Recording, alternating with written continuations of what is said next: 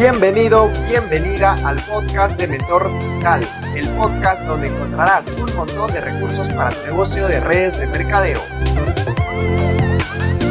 Hola, hola mis queridos networkers de élite, bienvenidos nuevamente a este espacio digital donde hoy vamos a conversar de cómo ser un gran soñador. ¿Sabes por qué, señores? Porque este negocio necesita de soñadores. Este negocio es para soñadores y para hacer cosas inimaginables, cosas muy, muy, muy buenas se puede sacar en este negocio, pero necesitamos gente soñadores, gente que sueñe, no gente con sueño, gente que sueñe y aspire a muchas cosas. Yo me acuerdo que cuando era pequeño, pues eh, nosotros, bueno, yo pertenecía en este colegio que está por allá en la selva de, del Perú, en Puerto Maldonado.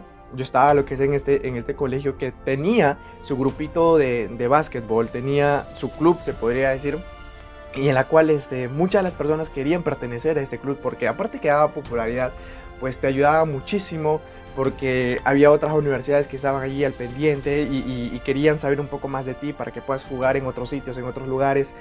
Y nosotros siempre aspirábamos en eso. Aparte, para esas épocas, pues era el boom de Michael Jordan. Todo el mundo estaba a la expectativa de él, qué es lo que hacía, lo que no hacía, lo que jugaba o no jugaba. Mirábamos sus videos, mirábamos sus partidos.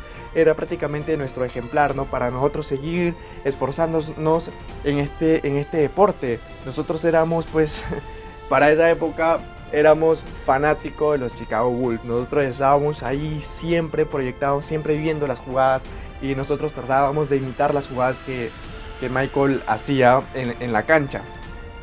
Sin embargo, este, yo no podía ingresar todavía a ese, a ese grupo porque no aceptaban a chicos de primaria. Yo para esa época pues estaba pues en quinto, sexto de primaria.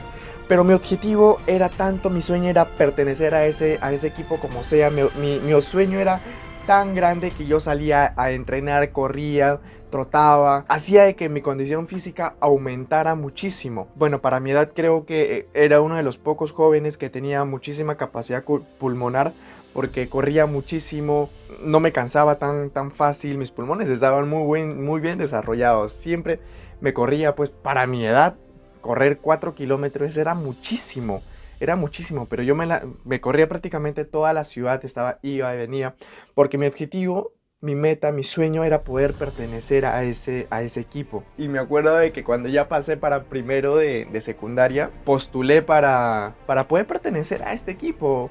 Eh, me hicieron lo que es este, algunas pruebas físicas, entonces aprobé las pruebas físicas y ahí es donde me hicieron la pregunta, eh, ¿de qué posición juegas? Y yo, no lo había pensado. no había pensado, o sea, en qué posición iba a jugar, no, no, no, no sabía mucho el tema del, del, dribbling porque me había concentrado tanto en cómo poder ingresar a ese, a ese equipo. Me había proyectado muchísimo más este, en las pruebas que ellos hacían y yo solamente sabía lo de las pruebas, nada más. No si, si me decían, Cristian, haz esto, haz el otro, o sea, haz un dribbling doble, o no hagas este caminata, no hagas esto, o sea, cero, no sabía nada. Porque si de repente, si yo me, obsesionaba muchísimo más en eso, eh, no hubiese desarrollado otro tipo de habilidades, otro tipo de capacidades. Y muy aparte de eso, también el tema de los gastos. Si también me hubiese puesto a pensar en el tema de los gastos, eso seguro que también me hubiese arrepentido. Dije, no, este, este, este deporte sí está caro porque tendrías que comprar las zapatillas, tendrías que comprar las camisetas, tengo que comprar mi ropa de deporte y mm, sinceramente no la hago porque para esa época pues no teníamos ni siquiera un peso, no teníamos ni siquiera un sol para poder eh, vivir. Con la justa estábamos nosotros, imagínense un gasto adicional con el tema del deporte. No, no pasaba nada. Estoy seguro que me iban a decir que no. Entonces, y mi cabeza yo estaba con eso. Entonces, estoy seguro, completamente seguro de que no lo hubiese hecho. Pero no había pensado en nada de eso. No había pensado completamente en nada solamente mi sueño mi meta era esa. Me había proyectado tanto en eso que lo cumplí. Ya después vinieron los, los pequeños problemas para poder eh, solucionar eso, ¿no? Fue la primera medalla que me he ganado. La primera medalla que me he ganado en este deporte para mí una satisfacción enorme. Estaba ya en segundo de secundaria. Estaba tan tan feliz y sentía que podía hacer muchísimas más cosas. Sin embargo, ya uno cuando va creciendo, uno va eh, conociendo más adultos, y bueno, los sueños se te van, se te van disminuyendo, se te van acortando. Es como que tienen, oye, ya, levántate, despierta, ya tienes tanta edad, ya tienes, este, ya vas a cumplir la mayoría de edad, qué vas a hacer, qué no vas a hacer, eh, tu futuro, tu carrera, y todas esas cosas que te, que te llenan, que a veces dicen, no, eh, ya no, ya, ¿para qué tengo que...? Por esa típica frase, ¿no? Oye, ya eres un hombrecito, tienes que hacerte responsable y tienes que estudiar algo para que te dé futuro. Y es así como conocí la universidad. Conocí la universidad y, vi que tenía una cancha de, una cancha de básquetbol. Sin embargo, eh, nadie practicaba lo que es este deporte, porque ya para esa época ya venía yo a la capital a estudiar. Entonces ya venía a la capital y en la capital pues todo el mundo está con el, con el boom del fútbol, todo el mundo juega fútbol y yo no sabía jugar fútbol. y cuando, cuando me vine acá a, la capital a terminar mi secundaria, pues todo el mundo era con fútbol y yo nada que ver con fútbol, yo nada que ver con fútbol, ni sinceramente nada, no sabía ni siquiera patear una pelota, no sabía patear. Todo era con la mano, todo era con la mano porque yo era full básquetbol y acá nadie pues practica el básquetbol y eso todavía hizo que más renunciara porque nadie practicaba. Pero bueno, es así como perdí prácticamente eso, ese, ese gran sueño. Pero hasta ahora ya lo sigo practicando como una afición, porque ya con el tiempo fui descubriendo otras cositas que podía hacer, otras cosas que podía desarrollar, porque este negocio me ha ayudado muchísimo a desarrollar eso, porque este negocio se basa en emociones, se basa en liderazgo y en otras, en otras habilidades más que con el tiempo uno las va desarrollando. Esas abejas enormes, esas abejas grandes, en las cuales son una plaga que en la selva pues se comen las hojas. Y no solamente las hojas, sino que a veces se comen las, las plantitas, se comen las florcitas y eso hace que la planta se muera, pero de eso se alimenta. Hablando de estudios, ese, ese animalito es grande y tiene una solita así chiquitita. Y uno se pregunta, ¿por qué vuela? Porque en estudios científicos se ha demostrado de que sus alitas y la aerodinámica que tiene ese abejorro, pues no está diseñada para volar. Y entonces, ¿por qué vuela? Esa es la gran pregunta, ¿por qué vuela si no está diseñada para volar? Sin embargo, ella sigue volando. Y es precisamente porque al abejorro no le han dicho que no puede volar. Imagínate si ese abejorro va a la facultad. ese abejorro nunca más vuela. El sistema educativo a veces te chanca de tantas cosas que simplemente hacen de que tú ya no, ya no sueñes y sigues ahí como borrego. Estás, te dedicas solamente una sola cosa porque te dicen que tienes que estudiar. Una vez que terminas de estudiar, buscarte un empleo. Después de buscarte un empleo, vas a casa, otra vez al día siguiente. Me acuerdo de que yo busqué lo que es mi primer trabajito y era así mi vida. Era así mi vida, ya había perdido completamente mis sueños, ya había perdido completamente las esperanzas, era así mi vida. Yo creo que ya estaba destinado netamente a eso. ¿Por qué? Porque me levantaba, tomaba desayuno, me iba a trabajar, regresaba, miraba televisión, descansaba. Al día siguiente hacía algo, algo espectacular. Me levantaba, tomaba desayuno, me iba al trabajo, regresaba del trabajo, miraba televisión, me iba a dormir. y al día siguiente era algo todavía algo mucho más fantástico que, lo que yo hacía. Era, me levantaba, tomaba desayuno, me iba al trabajo, regresaba y así. era un, era este, yo me sentía como un pollo, como un pollo rostizado. Era mi vida en un círculo, todos los días, lo mismo, lo mismo. Era como un pollo a la brasa, daba vueltas. daba vueltas solamente en eso. Yo sentía de que, o sea, un soñador, una, recuerden de que yo era un soñador. Entonces, un soñador necesitaba moverse, necesitaba estar aquí para allá, necesitaba conocer otras cosas. Es ahí donde yo ya estando en la universidad, pues me voy a la, biblioteca y empiezo a, devorarme estos libros de literatura porque yo sentía que ahí era mi pasión, tenía que conocer algo, tenía que saber más porque las clases de la universidad ya no me llenaban, eran los mismos profesores con las mismas técnicas, era prácticamente todo lo mismo, eran profesores que no tenían sueños para mis primeros ciclos, eran profesores que no tenían aspiraciones, eran profesores que ni siquiera tenían un negocio y me enseñaban a mí a hacer negocios porque estaba estudiando una carrera que, que tiene que ver muchísimo con negocios. Entonces me, era completamente incoherente lo que yo estaba haciendo. Entonces me preferí irme a la biblioteca y empecé a leer estos grandiosos, grandiosos libros de literatura que me enseñaron muchísimo, muchísimo. Estaba leyendo un libro de, Shakespeare. Para esas épocas los papás pues te, obligaban a casarte con otro, con un príncipe o, con otra persona que pertenecía a otro reino para, para crear este, lazos y para expandir las, las tierras. Entonces, eh, Hernia, que era la protagonista, con Demetrio, eran dos personas que se gustaban, que se amaban muchísimo. Entonces Hernia va donde Teseo y le dice a, Teseo, eh, que era el dios según el, libro, y le dice, Teseo, yo no me quiero casar con este babosón. yo quiero casarme con, con Demetrio, con Demetrio es el amor de mi vida, yo quiero casarme con él sus padres pues no querían que se case con, con, Demetrio, ¿no? Y entonces este Teseo le dice, ¿no? Le dice esta frase que hizo que mi mente hiciera... Teseo le dijo así, con estas, con estas frases, vamos a ver si es que me llevo a acordar, pero estas frases lo que le dijo, cásate con Demetrio, pues para esta tierra más vale la rosa arrancada del tallo a la que marchitándose sobre la espina virgen crece, vive y muere solitaria y triste. Me levanté y dije, wow.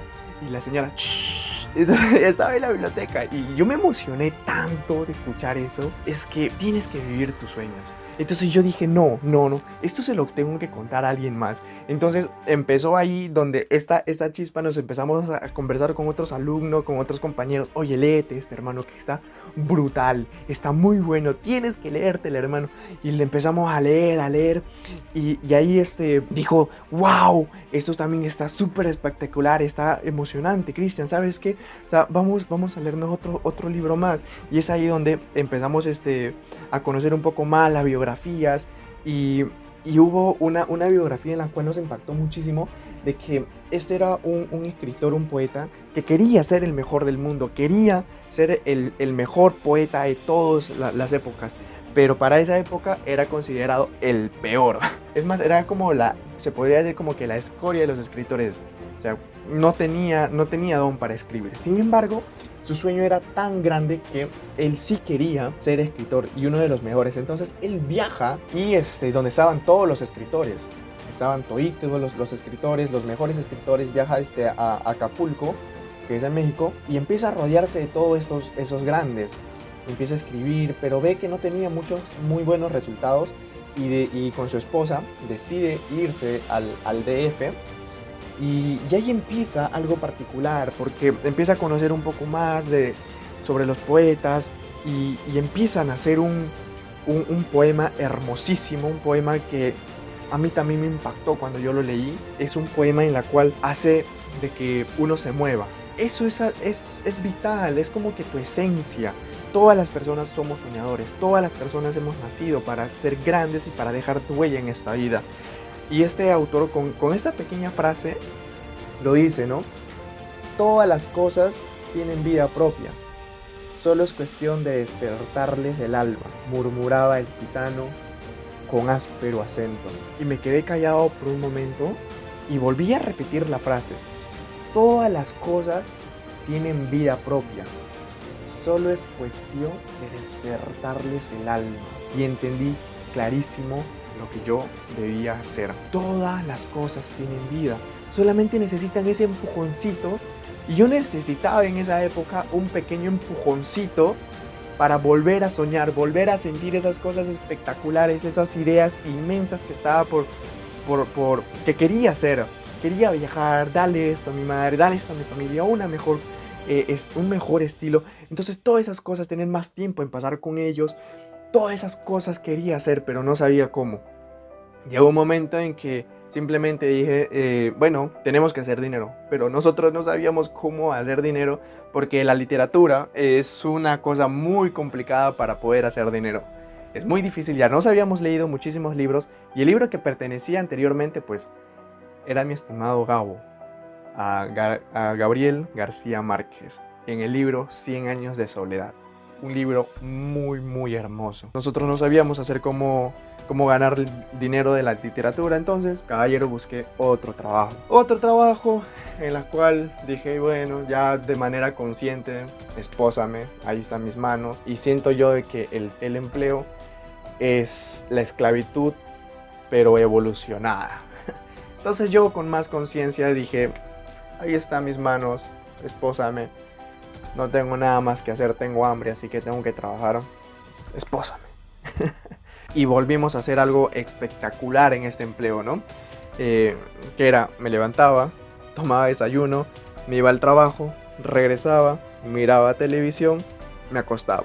Al día siguiente, me levantaba, tomaba desayuno, me iba a trabajar y así nuevamente me sentí un pollo rostizado. Y era así todos los días Entonces, gracias a Dios, una persona en que estaba ahí, vino y me dijo, Cristian, ¿sabes qué? Mire, vamos a hacer este un negocio, que esto, que lo otro, vamos a trabajar juntos, vamos a hacer este... Y me empezó a hablar tanto y, me empezó a hablar sobre las redes de mercadeo. Yo dije, ya, a ver, yo creo que esto había escuchado anteriormente, yo creo que eh, me había inscrito en, algún, en, alguna empresa, así que, a ver, vamos a, a chequear de nuevo, de una, de una, déjame ver. Y y lo único que me dijo, ¿sabes qué, Cristian? Lo único que, que, queremos es que contarle todo esto a tus amigos. Y yo, eh, y aguanta, cupari. aguanta. ¿Cómo es eso? A ver, a ver, a ver, explícame de nuevo. Y ahí ya no me, ya no me llamó sobrino. ahí me llamó socio. A ver, aguántate, socio. ¿Qué pasó acá? ¿Qué pasó? ¿Qué pasó? ¿Cómo es que ahí tengo que presentar a mis amigos? Y, me dijo, socios, que tenemos que hacer esto, tenemos que presentar, se tiene que expandir eso. ya, ya. Primero tengo que hacer estas cosas. Una vez que termine estas cosas, eh, lo hacemos, ¿te parece? Y me dijo, ya, está bien, socio, no hay problema, socio. Ya, tío, le digo. Queda. Entonces, este, empezamos así. Empezó la travesía de esta manera. Terminé de hacer esas cosas y me dijo, ya, ¿terminaste? Ahora sí, vamos a presentar a sus amigos. Y yo, chingale, ahora cómo, cómo le hacemos. Y entonces em, hice una reunión con unos amigos, yo me escondí y dije, no, este, ah, me voy a un ladito para que no digan nada, ¿no? Y empiezo a escuchar cómo les empieza a explicar el negocio. Y, y, entre amigas, pues, empiezan a decir, ¿no? Oye, ¿le, ¿te vas a inscribir a este negocio? No, no creo. Y, y otra de las amigas le dice, ¿no? Oye, pero vamos a meternos para colaborarle a Cristian. ¡Ya! ¡Para colaborar! Para colaborarle a Cristian. Me sentí, es como que se estuviese pidiéndoles algo, limosna. Y ¿qué? Me levanté, solamente las miraba y, nada, pues me quedé ahí callado. Y entonces una amiga me dice, este, yo para esa época, como les decía, estaba emocionalmente muy, muy bajo, me sentía muchísima vergüenza de tan solo estar ahí sentado, sentía muchísima vergüenza. Una amiga me dijo, este, ya terminando todo, mi amiga me dijo, Cristian, ¿sabes qué? Yo bendigo muchísimo, que Dios bendiga muchísimo este negocio, pero la verdad es que no quiero saber nada de usted. No quiero saber nada, ni siquiera quisiera, quisiera trabajar con usted. Yo entendí ahí eh, muchísimo porque ese comentario me impactó bastante. Mi inteligencia estaba bajísimo, estaba por los suelos, porque yo estaba en ese, en ese boom del pollo rostizado. Yo estaba en esa, en esa metodología. Sin embargo, este, gracias a este, a este socio. Con el tiempo fuimos conversando. Yo cuando empecé a viajar, eh, para esas épocas ya empezaba a viajar un poco más. Pues un amigo me comentó sobre este, sobre otro negocio. Oye, ¿sabes qué? Vamos a hacer este negocio que vamos a romperla acá también, Cristian. Mira, acá todo el sur del Perú eh, está que habla muchísimo, está que tiene, eh, ya hay como ocho productos dentro de la compañía, podemos hacerla, podemos hacer muchas cosas. Y yo, coméntame, ¿qué negocio, cuál es el, negocio? Se llama tal empresa. Oye, le digo, espera, espera tantito, espera, espera, espera. Yo conozco ese negocio, tengo un tío de que, bueno, un socio de que ya me habló de esto y tú me hablas de esto. Yo dije, mmm, interesante.